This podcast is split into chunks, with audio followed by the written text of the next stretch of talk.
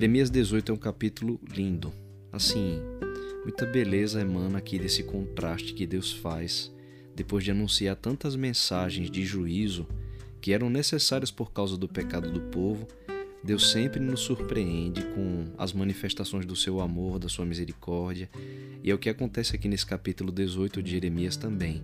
Depois de ter anunciado tanto né, que haveria é, destruição por causa dos pecados da nação, Nesse capítulo 18, Deus usa uma ilustração belíssima, o capítulo é realmente emocionante por ver o tamanho do amor de Deus e ele explica o quanto ele quer, acima de qualquer coisa, perdoar e restaurar.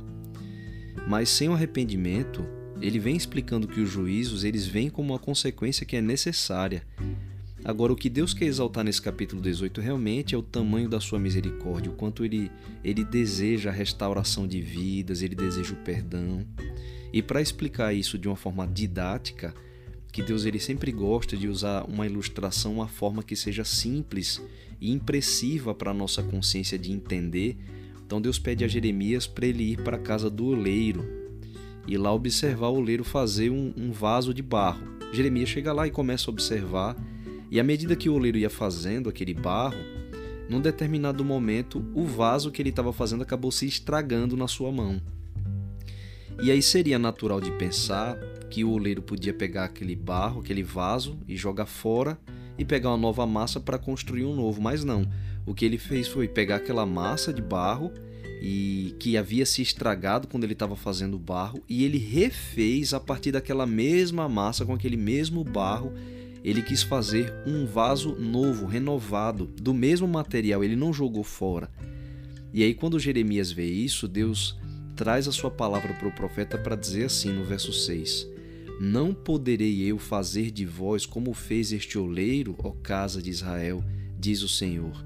Eis como o vaso na mão do oleiro, assim sois vós na minha mão, ó casa de Israel. Olha o que Deus está dizendo para o seu povo. Depois de o povo ter pecado tanto, rejeitado tanto a Deus, eles estragaram os planos que Deus tinha para eles como nação eleita. Depois de tudo, de terem ido tão longe e praticado tantas abominações, Deus vem por meio de Jeremias para trazer uma mensagem de, da mais terna compaixão, da mais profunda misericórdia.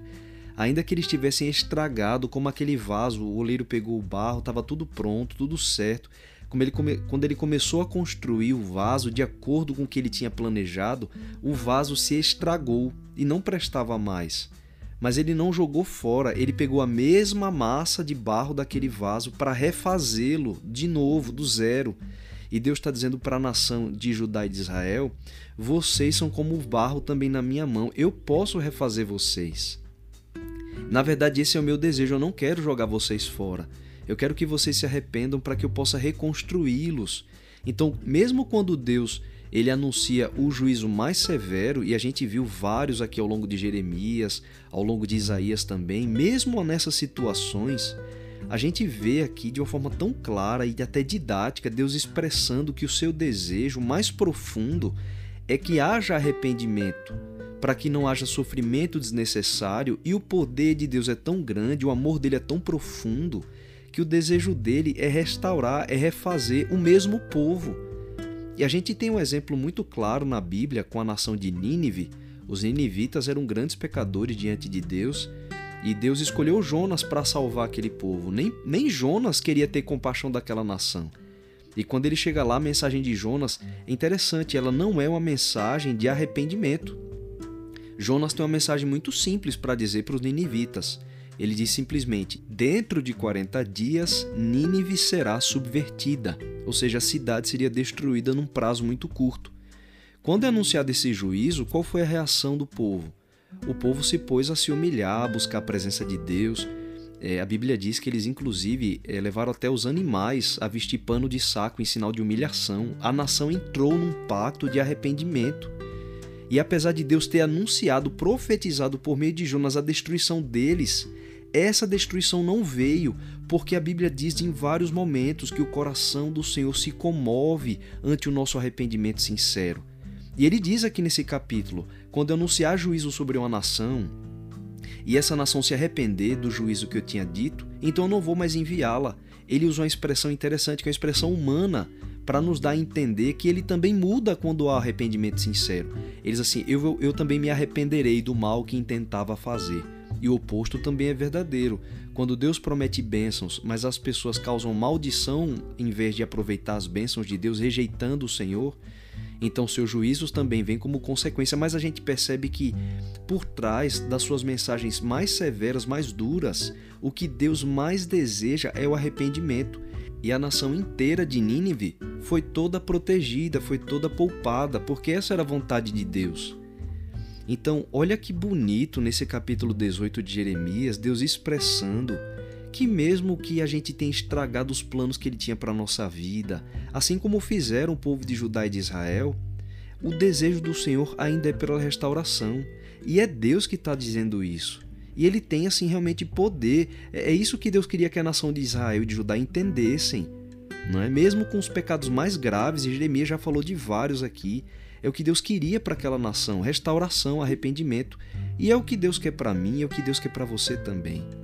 Olha, mesmo que você tenha estragado os planos que Deus tinha para a sua vida no passado, olha para essa ilustração de Jeremias e aprende aqui que, como aquele vaso que se estragou na mão do oleiro, o Senhor também não desistiu de você. Pelo arrependimento, entrega a sua vida como esse barro nas mãos do oleiro que é Jesus.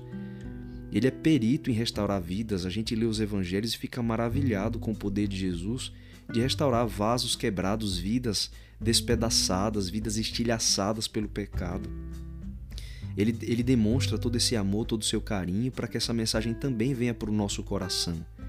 Ele quer realizar em você os planos que Deus tinha desde o começo. Jesus disse que veio ao mundo justamente para as pessoas que estavam doentes, ele não veio para os sãos. Jesus disse que veio chamar os pecadores ao arrependimento. Então ele veio para isso mesmo. Cristo foi enviado por Deus ao mundo para restaurar as vidas que o pecado quebrou. Se pelas escolhas do passado você também quebrou a sua vida, você estragou realmente os planos que Deus tinha para você, olha que bonita essa mensagem de Deus para o teu coração aqui em Jeremias 18, dizendo que, como o barro nas mãos do oleiro, assim somos nós nas mãos do Senhor. O desejo dele é restaurar, é refazer. Deus nunca tem desejo de jogar nenhum dos seus filhos fora e Jesus disse isso claramente.